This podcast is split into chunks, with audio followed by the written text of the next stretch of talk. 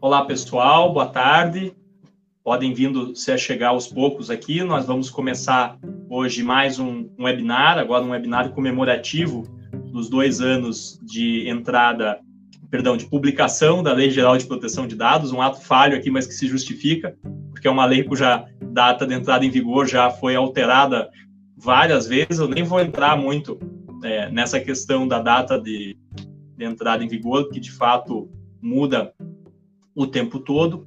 Queria agradecer muitíssimo a nossa é, convidada super especial de hoje, é, a Adriana Klug, né, do Ebanks. Ela vai nos ajudar bastante aqui e apresentando rapidamente, depois a Adriana vai justamente começar perguntando um pouco das suas experiências, mas pelo menos queria apresentar, né, a Adriana Camargo Klug. Ela é Regulatory Affairs Manager do eBanks, né? Então ela vem do, do regulatório, eu acho que é uma experiência muito legal. A gente tem trazido, Adriana, pessoas de diferentes ramos para conversar. A gente teve a Evelyn, que é do direito eleitoral, a gente está em ano eleitoral para falar de proteção de dados. Tivemos algumas pessoas que são da área de tecnologia, né? a antiga informática, como a gente chamava, pelo menos eu chamava quando era pequeno. E achei legal, é, enfim, queria te agradecer muito por ter mais uma vez participado com a gente o pessoal do Ebanks já participou de outros eventos, né? A gente está se preparando para se preparando, se preparando para LGPD e na verdade está se preparando o tempo todo. Vou querer te ouvir um pouco nesse caráter dinâmico. Acho que isso tem muito a ver com compliance e LGPD, com conformidade, enfim. A gente decidiu fazer um cartaz em português, acho que é o primeiro que a gente faz, porque todos os nomes dessa área são em inglês, né? Teu cargo já é inglês, é tudo muito tecnológico e é um pouco assim. Mas brincadeiras à parte, em nome do escritório, agradeço muito pela, pela tua presença. Acho que é muito legal ter pessoas do mercado conversando com a gente, trazendo experiência, dialogando. E, enfim, agradeço todo mundo que nos acompanha também, seja sincronicamente, ou seja, no horário que a gente está falando, ou depois. Essa é uma fala que fica, então a gente vai poder rever e vai poder repensar. Eu pensei algumas, algumas questões, mas aqui é um bate-papo super aberto. É, se você quiser puxar para algum assunto diferente, que você gosta, quiser trazer alguma coisa que, enfim, que te chama atenção, até algum acontecimento, enfim, eu acho que a ideia, a ideia é ter esse, esse caráter bastante, bastante dinâmico. O que eu pensei te perguntar primeiro, queria, até para quem nos ouve, às vezes não é muito da área é, do regulatório, não é da área jurídica, enfim, entender um pouquinho mais é, tua atividade, quer dizer assim, alguém do, do regulatório está cuidando de quais preocupações tem a ver com LGPD, não tem, tem relação com compliance, não tem. É, eu acho que esse job description é legal, assim, para as pessoas entenderem quem é Adriano um pouquinho, né, para poder, eu acho que é a melhor maneira da gente começar a entender melhor essa parte. Legal, legal. Em primeiro lugar, eu queria agradecer imensamente a você, Shuman, pelo convite. É um prazer falar com você. Eu sou uma grande admiradora do seu trabalho Queria também agradecer o escritório da Jane Parsonic pelo convite. Também é, a gente já teve outras oportunidades aí que a gente já andou conversando sobre outros fóruns, inclusive de compliance, né? É, enfim, é um, é um prazer estar aqui, estar aqui com vocês conversando um pouco. É, dividindo um pouco assim da minha experiência atual, eu queria falar um pouco antes do passado, né? Eu sou advogada de formação, eu fui de jurídico, já estou há um certo tempo aí trabalhando uh, uh, como uh, interna de, de, de, empresas, então como jurídico, como compliance, agora como regulatório, sempre na parte empresarial e sempre dentro de corporação, da, da, de uma corporação, e, e eu, eu comecei é, é, é, lá no Ebanks, antes de ir para o regulatório, mas eu comecei no compliance, na verdade eu fui já para trabalhar no compliance já com essa pegada regulatória, já com esse acompanhamento, esse olhar sobre o regulador. É, nós estamos inseridos no sistema financeiro, o IBENG está inserido no sistema financeiro brasileiro, que é um sistema altamente regulado, não só no Brasil, mas em várias é, localidades do mundo, altamente regulado. E eu fui para o compliance do Ebanks, justamente numa expansão da área de compliance, e meu papel dentro da área de compliance, entre outras atribuições, era também fazer esse acompanhamento regulatório, era ter esse olhar aí e até um pouco assim de futurologia em relação é, é, aos próximos passos aí que a gente teria dentro da regulação do sistema financeiro, quais seriam uh, as possíveis os possíveis projetos de lei que teriam impacto, enfim, todo esse, esse essa verificação. Só que é, como vocês bem sabem, o, a operação de banks cresceu muito, né? Nós nos tornamos um unicórnio, o primeiro unicórnio do sul uh, do país no ano passado, e essa expansão, né, é, com, com o crescimento também vem as necessidades, né? Não é só crescer, a gente tem responsabilidades, aumenta as nossas responsabilidades, as nossas necessidades. E os nossos gestores, então, nossos founders, uh, viram a necessidade de ter que criar uma área específica do regulatório. Então, uh, o regulatório foi quase que um spin-off de dentro do, do, do, do compliance, né? E, e, aí nós trouxemos um, um, um, executivo de fora, com experiência já de mercado, que é o meu chefe atual, Gilberto Martins, para ser então o diretor dessa área, e eu, que já desempenhava mais ou menos essa função de regulatório, entre outras funções do compliance, fui para o regulatório. É, fazer regulatório no Brasil é, inclusive nesse período de pandemia, está sendo um grande desafio. É, não é fácil a gente fazer regulatório nesse país é inserido. Eu imagino que regulatório de outros ramos, como o ramo farmacêutico, de comida, também não deve ser fácil. Mas o financeiro, posso falar é, do que vem acontecendo comigo aí nesses últimos tempos, é, é bastante, é bastante intenso. Eu gosto bastante. É, é, não, não tem monotonia, não tem dia tranquilo né? É, agora com o Covid, então é, a gente teve inclusive um aumento, um, um novo direcionamento, né? Porque nós tínhamos todo um plano traçado para 2020 e nem todos esses planos se concretizaram, né? É, eu já vinha uh, uh, uh, cuidando, entre outras atribuições que do compliance, eu tinha a atribuição de cuidar já das questões de proteção de dados, que era algo que eu já vinha olhando com certo carinho antes, né? antes, inclusive, da nossa lei, já antes, inclusive, da entrada em vigor da Lei Geral de Proteção de Dados na Europa, e a gente já vinha cuidando disso. Daí, quando eu vim para o regulatório, eu já trouxe isso comigo também, dessa questão da nossa adequação, da adequação da nossa operação à nossa Lei Geral de Proteção de Dados. Então, isso acabou vindo comigo também.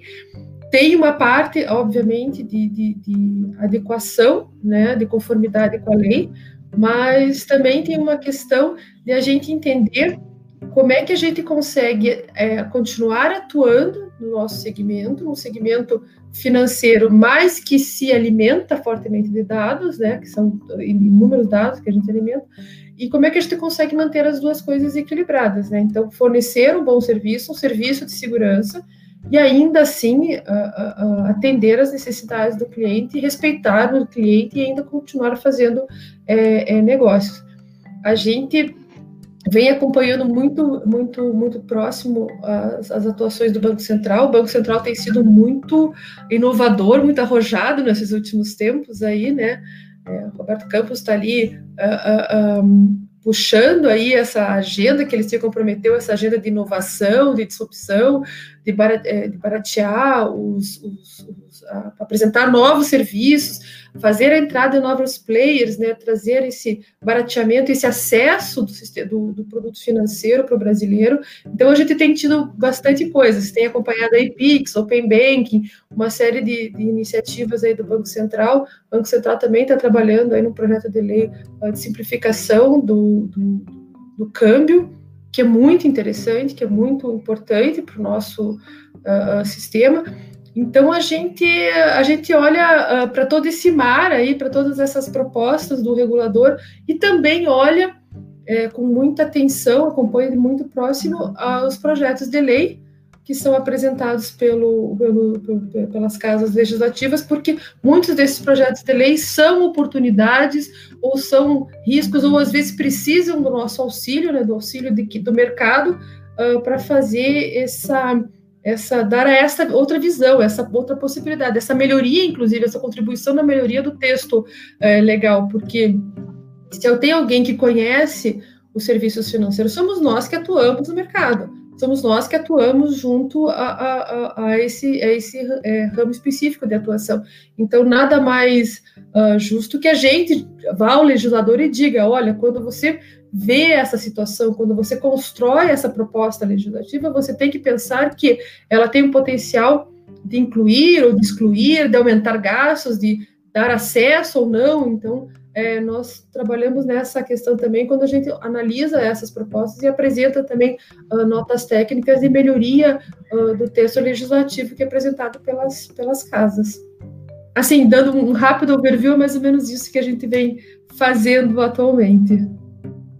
Achei, achei bem importante, além de ser super clara a tua fala, brigadão, é, achei bem importante explicar para as pessoas, né, que às vezes não, não conseguem enxergar o regulatório, porque, claro, quem está nos ouvindo tem empresas de todos os tamanhos, né, tem gente que imagina que o advogado cuida só de resolver o problema e eu acho que nessa tua fala, nessa tua descrição da tua atividade, achei muito legal para as pessoas entenderem um pouquinho a dimensão do foco preventivo, né, que eu acho que é bem, bem importante, e também para que comecem a entender, você, você, colocou algumas palavras que eu, eu, eu fui anotando aqui, literalmente anotando, estou com um lápis na mão, mas que são assim, é, observar uma legislação em curso, a gente tem visto isso muito na parte de conformidade e proteção de dados, ou seja, a gente quer ter é, as empresas adequadas, mas para isso, a primeira pergunta do empresário é o que fazer e a gente nem sempre sabe, né? Então, acompanhar o que está acontecendo me parece um passo importante, né? A gente teve essa semana um decreto de São Paulo criando uma regulamentação estadual, finalmente uma que não ficar só repetindo a LGPD, que é uma coisa que eu estava sentindo falta.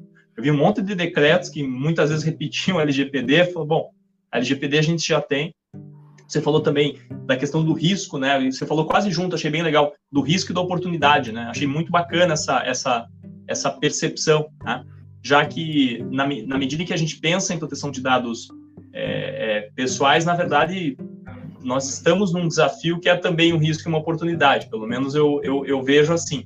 É, é, um risco para os titulares, enfim, né, para as pessoas do dia a dia em relação aos seus próprios dados, é um risco para as empresas, seja de medidas de reparação de danos, até penalidades, né? A gente sabe que as penalidades não estão aí, mas ano que vem é, potencialmente estarão, né? São medidas que podem, podem acontecer.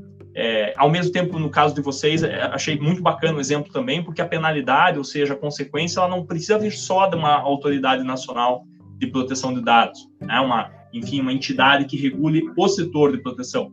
A gente pode ter aí o Banco Central entendendo que alguma falha de alguma empresa no setor financeiro é, uma, é um descumprimento de alguma determinação do Bacen, com as graves Concordo. consequências, não vou eu te ensinar quais são, o contrário, mas que você conhece muito bem, né? É, assim, o setor, o Banco Central, como você bem disse, é uma, é uma entidade que está atuando muito, ele está muito presente e, claro, pelo menos na minha visão, no sentido positivo, né? Um Banco Central muito atuante pode ser preocupante, mas ele está tentando criar fórmulas, né?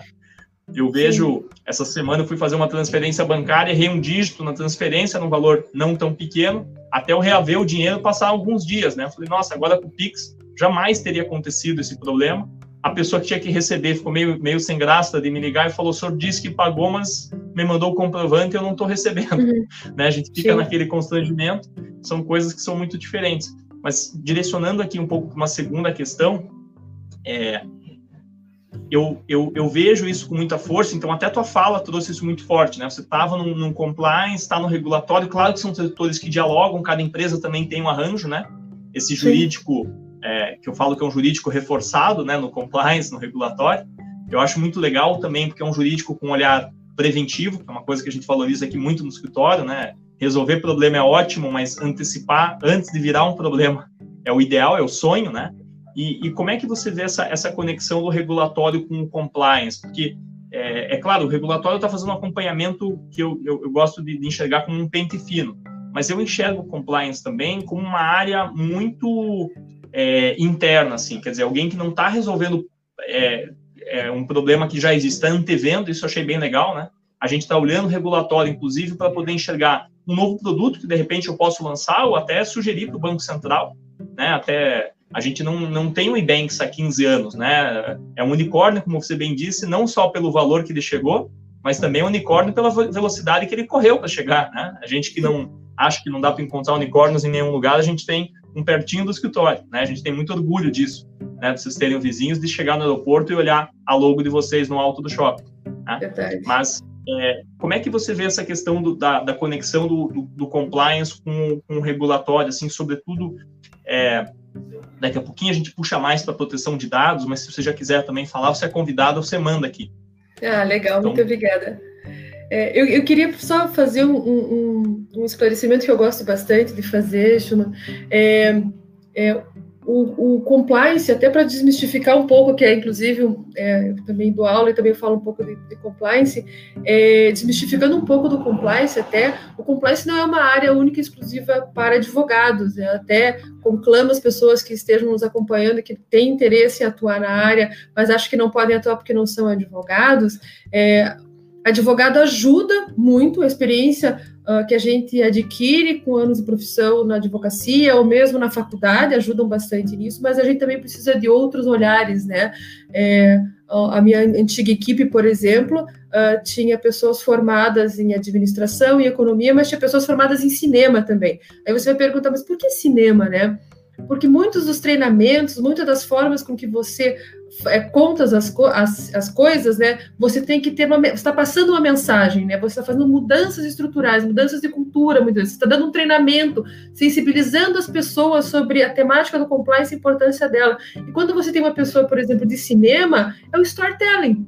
É o contar a história, né? É você não ter um começo, uma reviravolta e um final. Então, é, eu queria dizer também, o compliance ele é formado por advogados, sim, mas nós precisamos ser multidisciplinares porque nós precisamos de todos esses é, olhares, né? Todas essas perspectivas distintas que tem que ter sobre, às vezes, um mesmo problema, né? A gente, isso é, é muito importante. E como a gente constrói um programa de compliance para atingir o maior número de pessoas possíveis com formações distintas, com educações distintas, com valores distintos, né? A gente precisa ter realmente essa uh, uh, multidisciplinariedade na construção dessa, dessa, nossa política, dessa nossa cultura de, de compliance. É, eu gosto de dizer bastante, Schumann, que o compliance bom é aquele compliance que não aparece. Porque é, o compliance você só fica sabendo dele, é, é como ser piloto de avião. Quando é que você sabe do que o piloto de avião fez alguma coisa errada? Quando o, o avião cai. Então, um bom programa de compliance é esse programa que você nunca ouviu falar dele, que você não conhece as pessoas, porque ele está sendo efetivo. Você, infelizmente, fica sabendo de é, órgãos de compliance, é, áreas de compliance você fica sabendo delas, infelizmente, quando você lê o jornal e, fica, e descobre que casos de corrupção, grandes empresas que tinham contratos públicos que deveriam, por lei, ter um compliance e tinham um compliance de fachada, né? Então, você fica sabendo é, disso. O regulatório, por outro lado, tem essa, é um pouco mais essa atuação para fora mais uma atuação, claro, interna, junto com o produto, junto com a, a, as áreas que, que, que, desenham soluções, que buscam inovações, que buscam novos modelos de negócio, mas o, regula, o regulatório também fala muito para fora, né? É, é, a gente tem uma atuação, então, junto ao regulador. É, até você estava falando dessa questão do Banco Central, da atuação do Banco Central.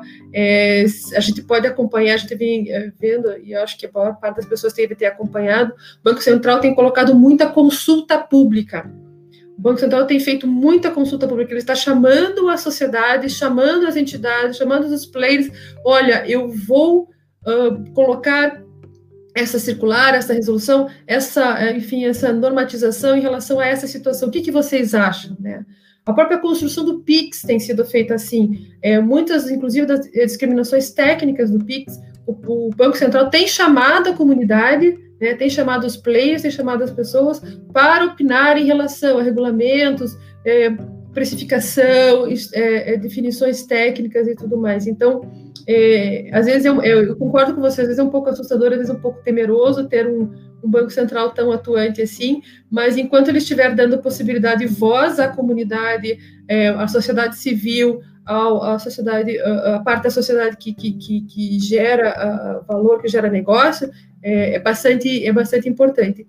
Mas, assim, voltando, voltando à sua pergunta, é, o que a gente é, é, muito interligada realmente a nossa atuação, invariavelmente todos as, as, as, os projetos que nós temos, nós temos sempre é, regulatório compliance e legal atuando juntos nesses projetos todos, assim, cada um cuidando é, de uma visão, cada um cuidando de um lado, é, mas eu entendo assim que o regulatório ele trabalha muito mais uh, da porta para fora, né, fazendo essa intermediação entre as necessidades, entre as inovações, aquilo que não pode ser feito, mas aquilo que pode ser revisto, propondo modelos e propondo, olha, nós temos uma experiência de X anos em determinado segmento, talvez fizesse sentido a gente rever modelos, levar ao regulador, e o compliance já mais dentro dessa estrutura aí, desse relacionamento, digamos assim, interno, mas ainda que externo, mas aí com uma pegada um pouco mais low profile, assim, né? Aparecendo menos, sendo menos exposto, ainda que atuando de forma uh, forte, mas ainda assim mais restrito, digamos assim, a uma questão interna, né? Uma questão mais de dentro da empresa. Show, show. Não, achei bem legal. Eu, eu, eu, eu gosto de assim, localizar todo mundo que está nos ouvindo primeiro, que eu acho que vai facilitar a nossa conversa. Né? Até o título que a gente deu para o evento, falei, nossa, às vezes é daqueles eventos que a gente começa explicando o título para as pessoas se localizarem, né? Porque eu não sei se é porque há uma impressão no Brasil de que são setores novos, porque a rigor não são, né? E, e, a própria percepção do compliance como um setor novo, eu vejo com bons olhos, né? Não que deveria ser visto, mas quer dizer, está tá se valorizando, né? Assim como a proteção de dados, a LGPD é um tema que está muito presente, né? Eu vou dar um exemplo até caseiro aqui, talvez até um pouco engraçado, informal, mas quem me conhece sabe que eu sou um pouco informal. A minha mãe outro dia veio me perguntar, um pouco, mas aqui na minha agência de viagem como é que funciona, né? Eu tenho que me Sim. adequar à LGPD, porque ela às vezes fica escutando, não sei se ela escuta depois ou ela tem que escutar pela... que agora a gente grava tudo de casa, acho que tá todo mundo aqui em casa já pode falar da LGPD também, tanto que eles já escutaram. Mas a verdade é que brincadeiras à parte, eu fico feliz que a, preocupação com integridade, com boas práticas de governança, com, com regulação e é, um, esse movimento que se complementa também, como você trouxe, né, muito, muito, muito felicidade, né? Também pela ideia do compliance, são, são um conjunto de, enfim, de estruturas, de ferramentas e que trazem uma área que, pessoalmente, sempre me, me chamou a atenção, eu tenho uma grande amiga que sempre atuou no, no corporativo e eu sempre achei legal. Eu sempre atuei como advogado, sempre estava numa banca de advogados. Mas eu sempre achei muito legal a ideia do corporativo. Eu, inclusive, fiz um tempo faculdade de administração e, e, essa é uma das coisas que eu até ia trazer um pouco para a nossa, nossa conversa, né? Quer dizer assim, quando a gente fala é, desses vários setores, né? É, e, e, eu acho que teu, tua trajetória deixa muito claro como eles se complementam, né? Você passou por mais de um, né? Você narrou como se fosse um na verdade né, tua formação dentro do direito, depois está trabalhando com compliance, que para mim já não é direito, acho que para você, pela tua fala também ficou muito claro. É, e agora a gente está falando em conformidade na proteção de dados, em que o componente da tecnologia talvez venha ainda mais forte, né? Então, eu pensei, esse pessoal do cinema é importante, a gente precisa comunicar, inclusive, é, consentimento, transparência, dizer, a capacidade das empresas comunicarem é, saindo daquele modelo, daquele formulário enorme, né, de, de consentimento, ou enfim, políticas de privacidade que ninguém vai ler, para políticas de privacidade talvez em vídeo, ou talvez um som, ou talvez uma explicação é, visual, né, até por conta do, da utilização do Visual Law, usar ferramentas que tornem mais claro. É, e, e, o que eu queria trazer, então, primeiro, assim, é, essa transformação, em, pensando um pouco na conformidade de proteção de dados, você vê também como uma, uma questão muito de gestão da, da, dentro das empresas, quer dizer, a maneira como a gente consegue integrar departamentos para conseguir, como você trouxe, a questão do multidisciplinar que é inerente à lei de proteção de dados, né? A gente não consegue, não é um papel que o advogado vai lá, o advogada vai lá e vai dar um selo, olha, tua empresa está super jóia, fica tranquilo, né? Ou é um parecer, olha, tem que fazer assim, tem que fazer assim, tem que fazer assado. Eu acho que essa, essa transformação que vem de dentro, né? Você falou do, do regulatório para fora, eu acho que a conformidade é em grande parte para dentro, embora ela seja uma conexão com o mundo externo, justamente. Queria, queria ver se tua visão é diferente ou é, como é que você enxerga essa questão, seja, sei lá, de engajamento. E se você quiser falar, mas senão eu vou te perguntar depois, porque eu acho que a experiência do compliance contribui muito para a accountability, para a capacidade de demonstrar as coisas. Eu acho que as pessoas estão pensando muito na LGPD, falando em consentimento, legal, importante, política de privacidade, mas eu acho que uma das grandes é, aprendizados ou das ferramentas do compliance que a gente traz para proteção de dados, se é que dá para a gente falar como se fossem separados, né? mas se Sim. a gente pensar como separados, eu, eu fico imaginando essa capacidade, claro, de investigar, de prevenir, de trazer um canal de comunicação, quer dizer, tem muito do compliance aí, mas também essa questão é, como disse assim, de, de, esse engajamento, essa mudança, né? Você falou do storytelling, quer dizer, eu preciso contar para as pessoas. Eu não, eu não, eu não, eu não, eu não, não apresento um código de conduta de proteção de dados, ou enfim, uma política de proteção de dados, uma política de segurança da informação, e a partir daí minha empresa está jóia. Eu, eu preciso que minha, as pessoas, é, é mais importante pessoas fazendo certo do que uma boa política de privacidade com toda a tecnologia. Então, queria te escutar naquilo que você concordar, naquilo que você discordar também. É, fique à vontade. A, a, ideia é justamente a gente conversar aqui de visões diferentes, né, experiências diferentes. Não, mas eu, eu, eu, eu, concordo com você e eu digo assim, que se há uma coisa que tem muito ligado, uma coisa. Porque no final do dia, eu acho, eu, eu penso que é, a gente trabalha com risco. Né? Estar com a porta aberta, estar funcionando, a gente está assumindo um risco. É o risco. O que, que a gente faz, como a gente faz em relação à proteção de dados, como a gente faz em relação ao compliance, como a gente vem fazendo também em relação ao regulatório? A gente faz mitigação de risco. Né? Então, quando a gente fala até nessa questão é, de criar aí as, as comprovações, né, as, os, os, as amarras, os processos, as, as, validações, né, todos esses meios que a gente produz aí, de, de log, de, e ainda que não seja o consentimento, mas todas essas amarras que nós temos, aí, essas revisões, revisões e é, segundo grau de, de, de autenticação que eu estava falando um pouco antes, né, é, todas essas produções aí de, de, de comprovações, de, de, mitigações que nós vamos fazendo, seja na área do compliance ou seja na questão da proteção de dados, elas são de suma importância, porque o que a gente está fazendo é justamente isso, a gente está mitigando o risco. É, estamos criando amarras, processos, logs, evidências, uh, inclusive na questão da proteção de dados, em relação. Desculpa em relação ao cumprimento da legislação e em relação à proteção de dados. Eu concordo bastante com você, Chuma, quando você fala assim, a melhor, a melhor um, política de, de proteção de dados não vai fazer frente, não vai ser suficiente, se no fundo, no final do dia, a gente não, não, não, não catequizou, digamos assim, as pessoas, a gente não espalhou a, palavra, né? Estava falando um pouco antes da sua família, que já escuta você falando e tudo mais. É, a gente começou com esse processo, vamos dizer, de catequização lá no, no, no Banks, é, em 2018 já, e a gente começou a fomentar, e começou a trazer a discussão e falar com as pessoas as importâncias. Aí você começa a ter pessoas de fora como do continente europeu, que vem falar para a gente: olha, mas a gente já está vendo isso, a gente já está entendendo isso, como é que vocês estão fazendo? Isso é uma vantagem competitiva? Com certeza é.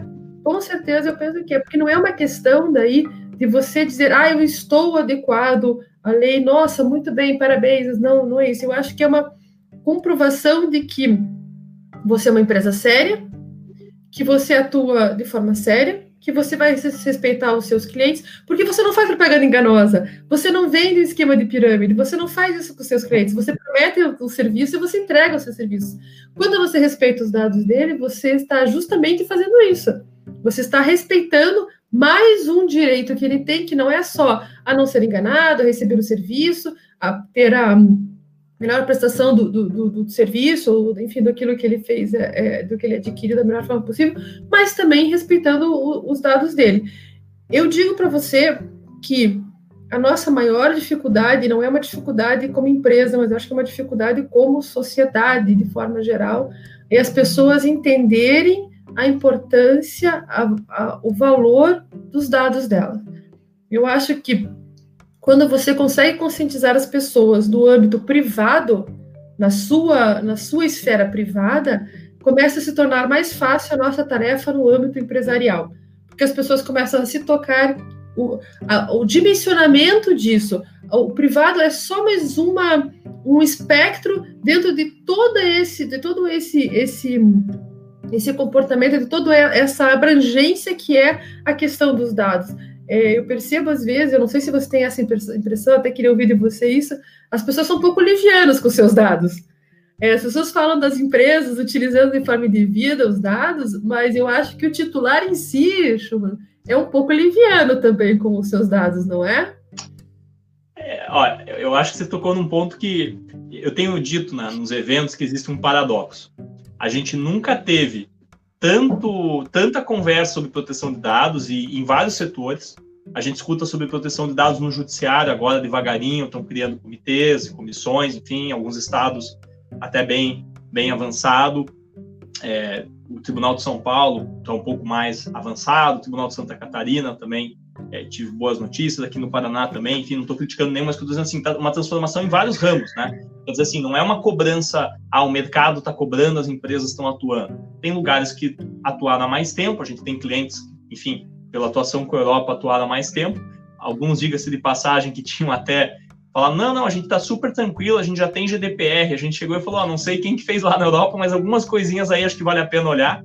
Né? Até fiquei curioso depois de saber se a matriz brigou com alguém lá na Europa, porque às vezes o olhar brasileiro também acrescenta, né? A gente também não pode Sim. achar, não, é, o que a gente tem que fazer é ler tudo que faz na Europa e copiar. Tem muita coisa boa, as autoridades de todos os países para a gente olhar, mas eu vejo mesmo esse paradoxo que é uma hipervalorização da legislação, o STF decidindo, aplicando a LGPD já antes da lei entrar em uhum. vigor, é uma decisão recente. Outra decisão do STF de volta, falando: olha, a gente precisa pensar na proteção de dados, na persecução criminal, uma decisão de 10 dias, em que nem vai aplicar LGPD, mas já aplica.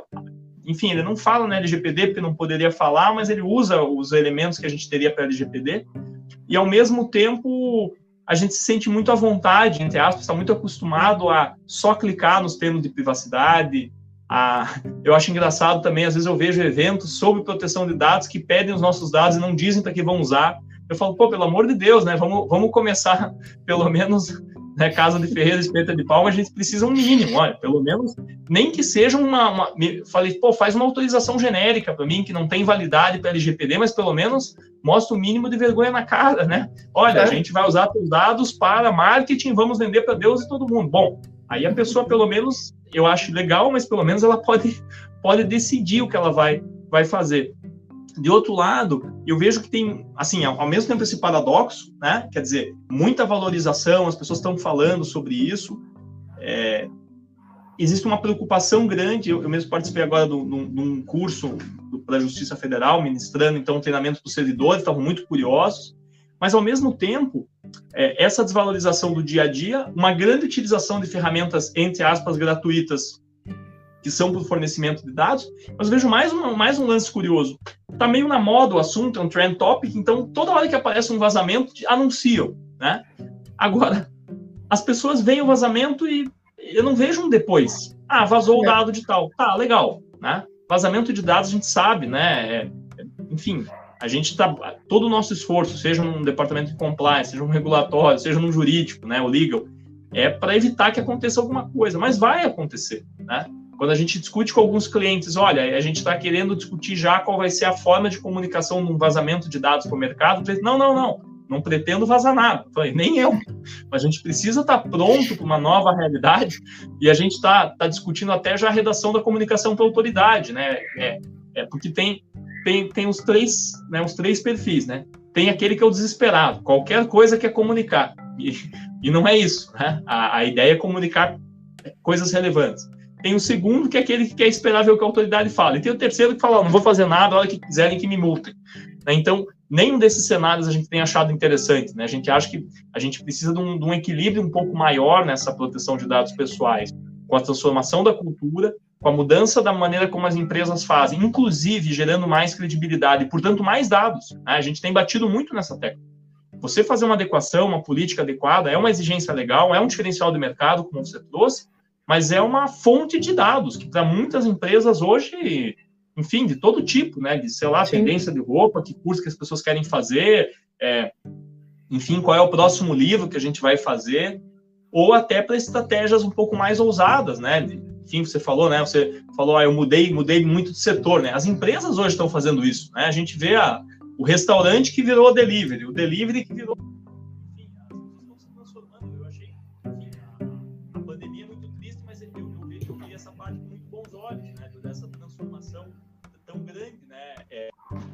dessa transformação tão grande, perdão, pessoal.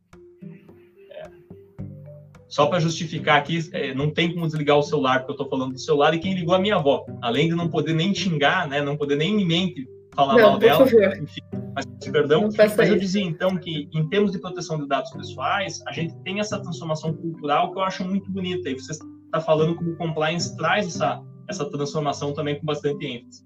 Então, Sim. falei um monte aqui, deixa, deixa a Adriana falar, falei demais, desculpa, Adriana. Não, não, mas, não, mas até quando se fala assim nessa questão assim de é, o, o cliente que diz para você, olha, a gente já havia feito uma adequação para GDPR, né? É, guardadas as proporções, a gente já vê casos assim uh, no mercado em que não, nós tínhamos um excelente programa de compliance, um programa de compliance que veio da Europa, da nossa matriz, não sei o quê. É, e aí você pega um programa de compliance que funciona para uma realidade europeia e não funciona para uma realidade brasileira. Então, a mesma coisa quando você se depara com essa questão de conformidade. Ah, estamos em conformidade com a GDPR. Bom para você. Que bom, fico feliz. Mas a nossa realidade é uma outra realidade, né?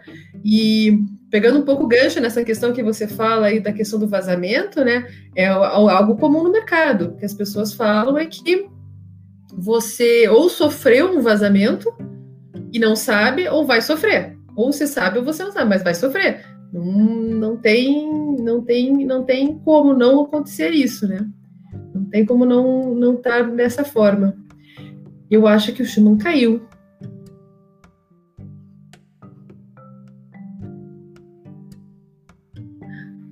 Será?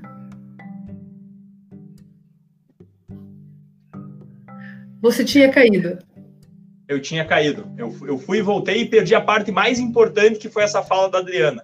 E eu vou, inclusive, veja como é interessante, e vou poder assistir no YouTube, mas não agora. ótimo, ótimo. Eu, eu vou assistir esse pedaço depois. Eu caí, eu caí, eu caí porque eu estava tentando acompanhar o raciocínio, fiquei tão concentrado que até a minha internet caiu aqui. Já mudei do, do acesso do Wi-Fi para o 3G, seguimos aqui com tranquilidade. E a gente justamente falava que proteção de dados é também lidar com os incidentes, é também saber que nem Isso. tudo sai perfeito né? Exatamente. Não apenas porque pode cair a nossa conexão, mas porque pode acontecer algum tipo de vazamento de dados. A gente pode ter alguma dificuldade e eu acho que nisso nós brasileiros, sem nenhuma competitividade com outros países, mas a gente tem essa capacidade. Por um lado, talvez ser um pouco tolerante demais. Eu acho que a gente tem que repensar essa essa nossa. Eu achei que nesse ponto a LGPD foi muito muito muito sábia. Talvez não fosse o termo que eu usaria, mas quando uhum. eles vão ter um titular de dados, eu acho que essa ideia de, de nos lembrar que nós somos donos dos nossos dados, inclusive depois que a gente já passou para alguém, porque se eu for numa plataforma de pagamentos, se eu for numa instituição financeira, ou se eu for numa escola, ou se eu for no mercado, eu preciso passar dados. As Sim. pessoas, eu, eu, escuto muito ainda as pessoas falarem duas frases que me, já me cansaram nesse evento de proteção de dados. Uma é hum. dizer que os dados são novo petróleo, e outra é reclamar da farmácia, coitada, que pede CPF todo lugar tem que pedir o CPF. É, é, uma, é uma determinação da Receita Federal, tem que emitir nota fiscal. A gente ainda não decidiu no Brasil que a evasão de divisas, enfim, não, a sonegação é, de impostos está consagrada. Isso, não adianta. Isso eu, eu é uma coisa cultural nossa até. Eu acho que tem um mito da LGPD. Agora as pessoas, meu Deus, agora não posso contar. Agora eu vou começar a conversar com alguém num barzinho, a pessoa vai perguntar meu nome, eu vou perguntar para qual finalidade. Não é bem assim. Né? Brincadeiras à parte, até porque a lei não se aplica nas relações pessoais, pelo menos a princípio não. Tem uma decisão em Bruxelas agora dizendo que em relação à voz se aplicava.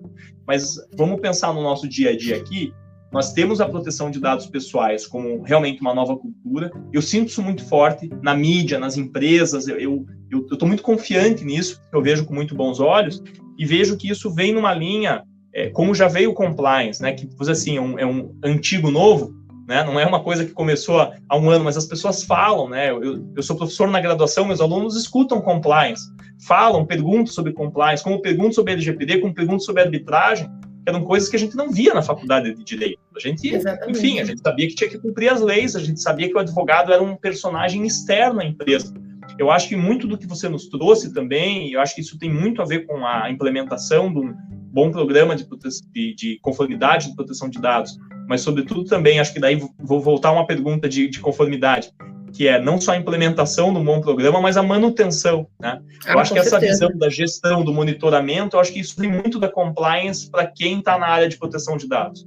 Porque isso, para quem não está no corporativo, quem está no escritório como nós, tá, estamos acostumados, claro, a conviver com o cliente, mas essa ideia de que dentro da empresa a gente precisa acompanhar, a gente tem dito, sobretudo para as empresas, uma comissão de proteção de dados, como a gente tem uma CIPA, para uhum. os incêndios, a gente precisa de alguém para apagar os incêndios de proteção de dados. Né? Eu acho que esse também é uma visão importante.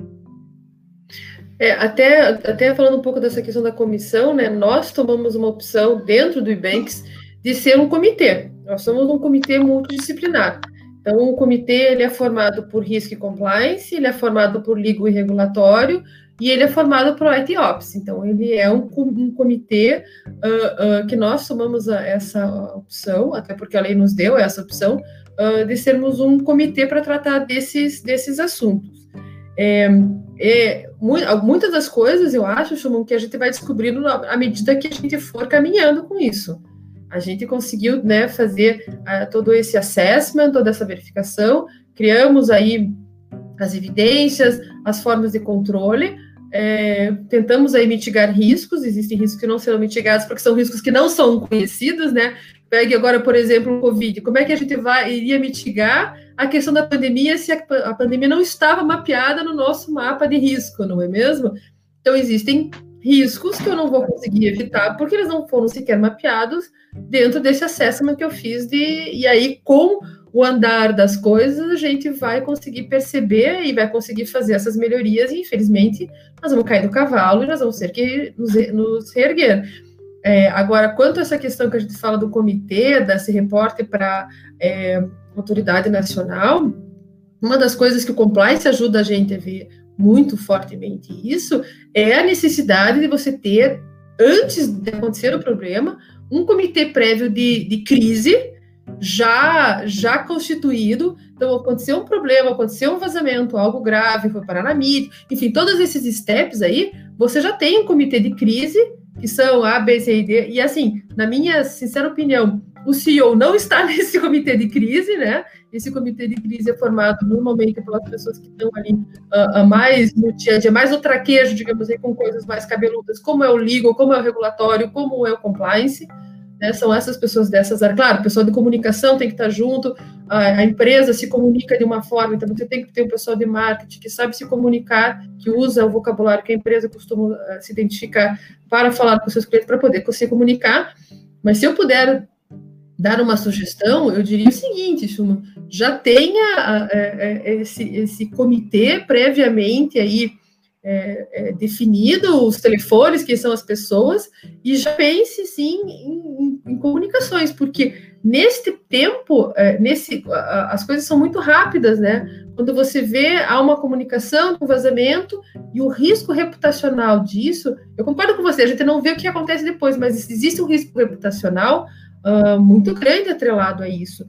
E esse risco reputacional, ele não é só um risco reputacional que vai ter repercussão com os seus clientes, mas também vai ter repercussões com os seus parceiros comerciais, com os seus investidores, com os demais players do mercado, concorrentes ou não seus, enfim, existe uma série de outras, uh, uh, outras partes nesse mesmo relacionamento aí que olharão com outros olhos para você por conta de uma situação como essa, né?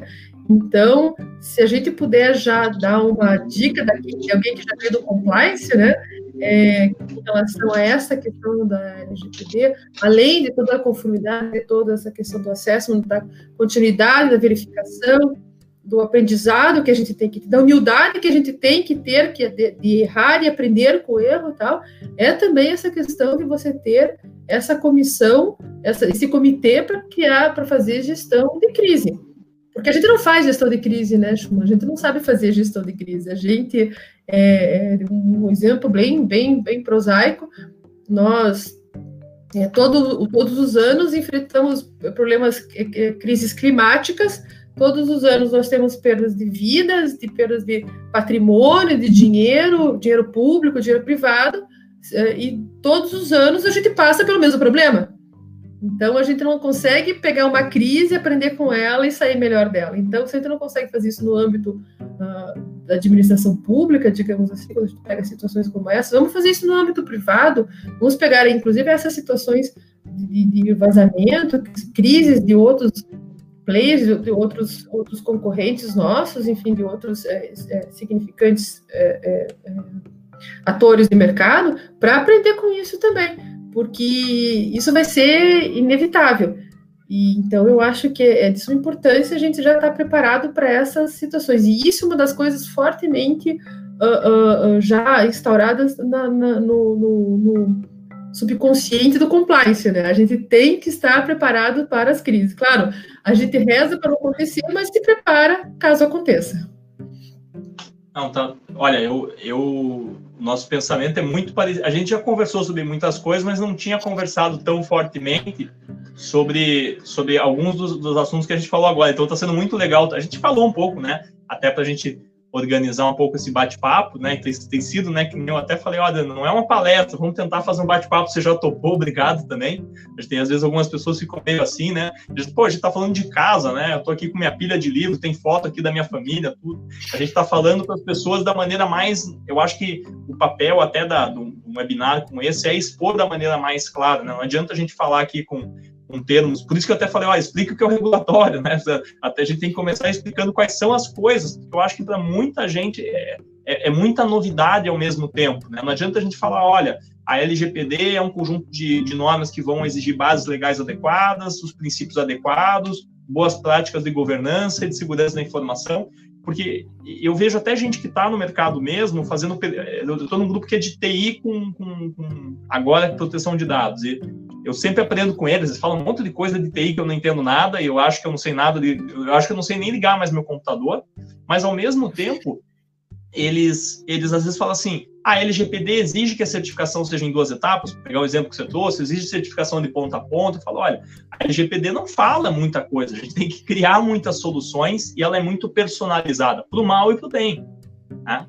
Será que na tua empresa eu preciso ter uma biometria para fazer a certificação do meu cliente? Bom, se é uma instituição financeira, puxa, usar um token, usar uma, uma, uma, uma coisa mais sofisticada faz muito sentido. Em outras, talvez pedir o CPF. Em outras, talvez até um login que seja um pseudônimo. Se é uma, um game, por exemplo, que não precisa pedir o CPF da pessoa.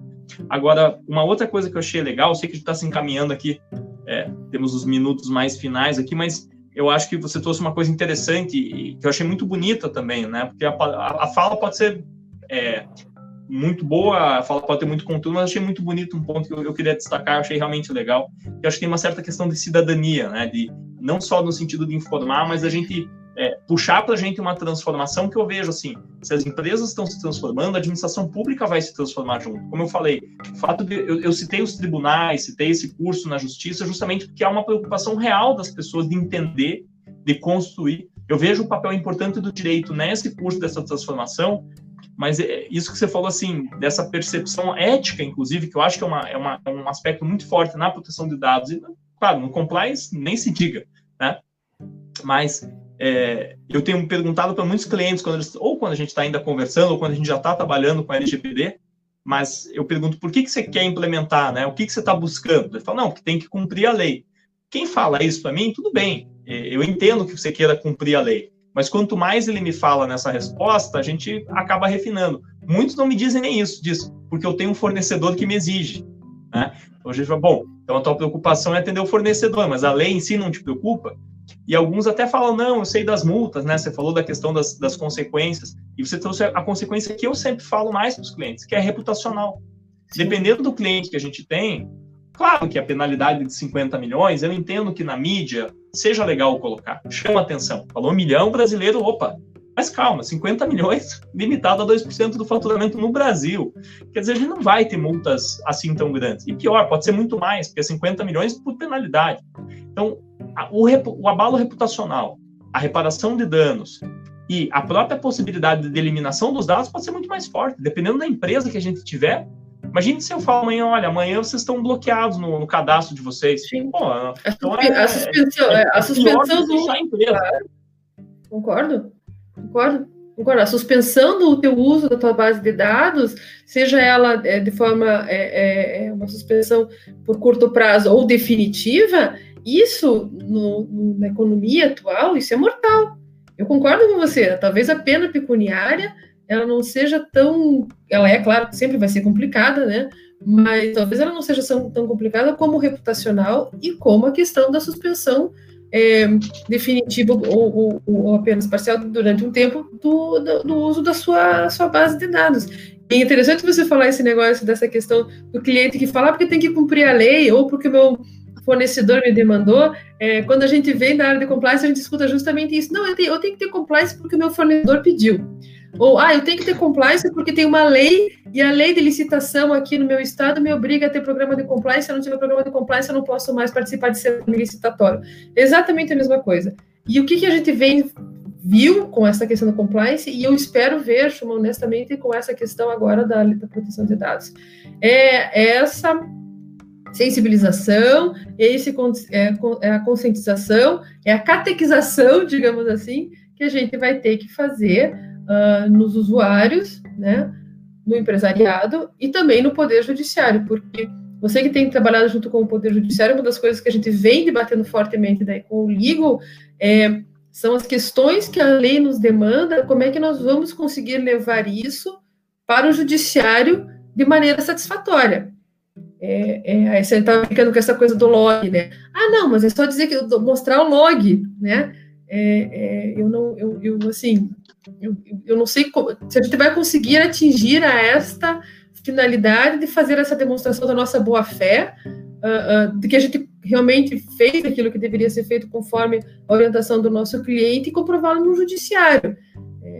Essas terminologias técnicas envoltas, envoltas no, no, no problema também vão ser um outro desafio para nós. Não, eu, eu, acho que você tocou num ponto super bom. É pena que a gente tem, tem pouco tempo, já, já vi que a gente vai, vai dar um tempo e vai, a gente não vai te chamar amanhã, mas vai te chamar de volta. Já anote na agenda. Tá? É um prazer, mas, é um você prazer. tocou num ponto que eu, eu ia fazer uma mensagem final, mas agora você tocou num ponto que eu, eu não quero, não, não posso deixar de falar. É, é, a dificuldade. Aí eu sou advogado do contencioso falando, vou tirar os outros chapéus aqui de, de cidadão, de, de professor dessa, dessa matéria de proteção de dados, mas a, a, como advogado, a questão probatória nos preocupa muito. A gente tem cobrado a TI de dito, olha, TI, a gente precisa apresentar no final para um juiz um PDF. eu preciso apresentar um papel que minimamente comprove. E como são comprovações internas, é difícil, porque eu tenho que ter um sistema, daí, claro, estamos falando beabá do, do compliance, mas assim, a gente não adianta só a gente olhar a legislação e olhar a regulação, vamos tentar usar esses dois termos aí para diferenciar uma, a lei em si daquilo que é específico de setores, uhum. as demandas que estão do fornecedor, ou enfim do cliente, ó, só compro de você, até para negociar com a Europa, de repente, né? Pode ser, tem regras diferentes. Somada com a dificuldade das provas e a auditabilidade, quer dizer, eu posso até ter uma prova, daí o juiz não, mas tudo bem, esse daqui é um PDF. É mais ou menos vamos fazer a comparação, embora nós dois sejamos extremamente jovens, quando os clientes perguntavam para a gente, mas e-mail pode ser prova? Né, hoje a gente basicamente só usa e-mail como prova, tudo é eletrônico no Paraná, né, em outras regiões, graças a Deus, também está sendo implementado, quer dizer, a gente está usando isso. E eu acredito que nós vamos ter, num, num outro momento, sistemas com auditabilidade até externa, né? Hoje eu precisaria de um técnico que fosse até o teu sistema enfim, não estou perguntando do sistema de vocês, né? até por uma questão de segurança, estou dizendo, no geral, nos clientes do dia a dia, na panificadora, na escola, né? É, é, eu preciso de alguém que vá até lá auditar o sistema e ver, não, realmente esse documento bate, foi feito, né? Mas com novas tecnologias, eu acredito que isso vai facilitar. Acho que você trouxe uma. Eu não queria deixar o pessoal que está nos escutando desesperado, mas é um ponto importante, né? Porque é. um dos eixos é o registro e outro é a capacidade de auditar. É, a LGPD deixa muito claro, enfim, é um ponto importante. Eu queria te passar já para as considerações finais, eu acabei falando muito, desculpa, Imagina. mas é, é que eu, é um tema que eu gosto, é um tema, enfim, que eu, que eu, que eu... E tua fala me animou também. Então, obrigado, Imagina, Adriana. Imagina. Não sei tuas, eu... tuas ideias aí finais, por gentileza, pedindo desculpas aqui por cortar no meio quando está tudo animado, mas é para deixar quem está nos assistindo com gostinho de quero mais também. Chuma. É um prazer falar com você. Muito obrigada pelo convite. Eu também sou uma apaixonada por esse tema. É, eu queria tranquilizar as pessoas que eh, escutam a gente nesse momento, que assistem a gente nesse momento, ou que, que venham a ver depois, que é, a gente tem muitas questões ainda, né? Muitas questões não estão. Se você está preocupado, se você está com questões em aberto, não se sinta só. Você não está sozinho, né? não, não se sinta só nessa hora porque nós também temos muitos questionamentos, nós temos é, é, muitas dúvidas aí, ainda que a gente tenha despendido os nossos melhores esforços e a gente vem trabalhando nisso, é, a gente não tem algumas situações que estão ainda em aberto, né? Não existe daí como você dizer, não, que funciona, ah, mas o Ebanks funciona, sim, mas talvez não funcione na sua realidade, acho que tem muito isso também, sabe? De você se deparar com a sua própria realidade, construir essa, essa percepção dentro da sua própria realidade. E eu acho que nós, não só como advogados, como regulatório, como empresários, mas é, toda a sociedade civil de forma geral tem que ficar bastante atenta a essa situação. E, inclusive, na questão do quando a gente fala da autoridade, as pessoas estão falando tanto da lei, né, mas as pessoas não estão falando da autoridade de proteção de dados, que é querendo ou não, é a quem nós iremos nos socorrer quando tivermos essas dúvidas, por exemplo, de como será a validade ou não de uma prova apresentada no juizado especial em que a gente não tem uma prova pericial a ser produzida, né? É, como é que a gente vai, vai fazer? O que, que a gente, como é que a gente vai entender uma série de, de, de situações? Mas eu acho também, por outro lado, que a gente, na nossa atividade, na nossa, uh, nos nossos melhores esforços aqui é, diários aí, a gente pode ajudar justamente quando, quando for criada, for nomeada, quando nós tivermos pessoas junto à autoridade, nós possamos também, assim como a gente tem feito com outros órgãos reguladores, né, ainda que de natureza distinta, como é o Bacen, mas que a gente possa continuar contribuindo junto à autoridade, justamente mostrando uh, casos práticos, as nossas melhores práticas, coisas que têm dado certo dentro da nossa realidade, dentro é, do tamanho da nossa operação, porque também não adianta a gente achar né, que a padaria da esquina agora vai ter que ter um DPO, vai ter que ter todo um assessment de, de, de dados de, de, dentro da sua operação. Então, é, como minhas considerações finais, eu digo para aqueles que estão desesperados, é, calma, não se sintam só, é, muita coisa ainda vai ter que ser construída, né? É, contando uma rápida história, rápida, rápida mesmo, é, durante um período da minha vida que eu estive em jurídico interno, uh, ainda havia muito debate em relação a certas aplicações do Código de Defesa do Consumidor nos relacionamentos financeiros, ainda tinha muito disso. Então, 30 anos depois, a gente hoje tem um entendimento pacificado em relação ao CDC muito possivelmente nós teremos que ter paciência e trilhar, trilharmos todo esse caminho ainda, esse período, esse lapso temporal ainda da própria lei de proteção de dados, para entender como é que as coisas vão se assentar, quais vão ser as definições, os conceitos, os parâmetros, né, os estándares que a gente vai poder se utilizar, enfim, para conseguir fazer a melhor adequação possível, né, com a lei. Show. Achei bem legal mesmo, achei achei divertido, achei interessante, achei curioso. Achei muito bacana ver outra visão também. A gente, como eu falei aqui, já escutou o pessoal de TI que dá uma visão, é, enfim, o pessoal do, do, eleitoral já falou das, das, eleições. A gente achava que esse evento a gente achou que ia ser na, na, época da entrada em vigor da LGPD, podia ter sido. Isso também é um outro assunto. Eu, nem, eu até pedi para a gente não discutir mais a vigência, eu cansei de discutir vigência da lei. Eu acho que está na hora da gente discutir a, as coisas muito práticas, né? A, a, enfim, essa percepção de transformações, transformações culturais, LGPD como aspecto de gestão. Então, trazer alguém que está no mercado, que não é um, um, que é uma é uma advogada, mas que está dentro de uma empresa, literalmente, né? O advogado a gente tenta entrar nas empresas no sentido de acompanhar, entender o cliente. Quanto mais eu te entendo, melhor eu te atendo. Mas é, é diferente de quem está o tempo todo na empresa, está o tempo todo na, na, na gestão. Então, foi muito, muito, muito bacana. Fiquei muito feliz com a, com a, com a tua fala, com as tuas exposições. E, em nome de, do Trajano Neto e Pacioli, que agradeço aqui a, a Adriana Camargo pela gentileza. Enfim, já participamos de outras atividades juntos. Temos, acho que, um evento juntos logo, logo também que se avizinha. Mas eu, enfim, agradeço muito. Agradeço todo mundo que nos ouviu também.